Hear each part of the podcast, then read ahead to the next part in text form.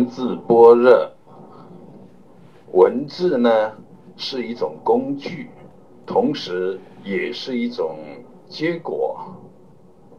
文字呢本身作为一种工具，它就有好几重的力量，有多少重，实际上就看你的细腻程度。看当下的因缘，就有多少重？至少我们可以分出这么四重：第一是它字面的意思；第二是它的字面意思可以暗示、引发别人所联想到的内容；第三。以语言文字的形象、声音、内容截断对方现行的意识流，改变对方意识流的方向，这就是禅宗半喝当中所常见的一个作用，截断众流的一个作用。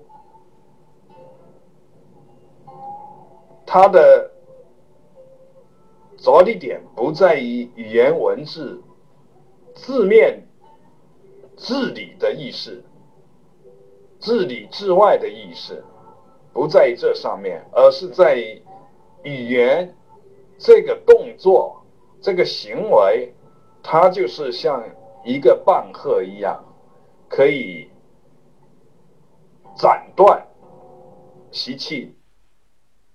斩断习气所控制的意识流，改变习气所控制的意识流的行进方向，这是第三。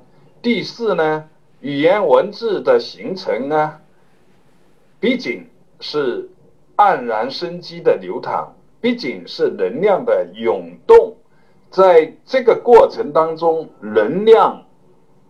感应能量，能量带动能量，生机启发生机，这就是我们所熟悉的音声咒语、文字符号的密中密的一个作用。所以呢，文字般若从作为工具的角度来讲，都有这么一些的作用。而作为一个结果呢，就是正量的一个。结果是什么？就是。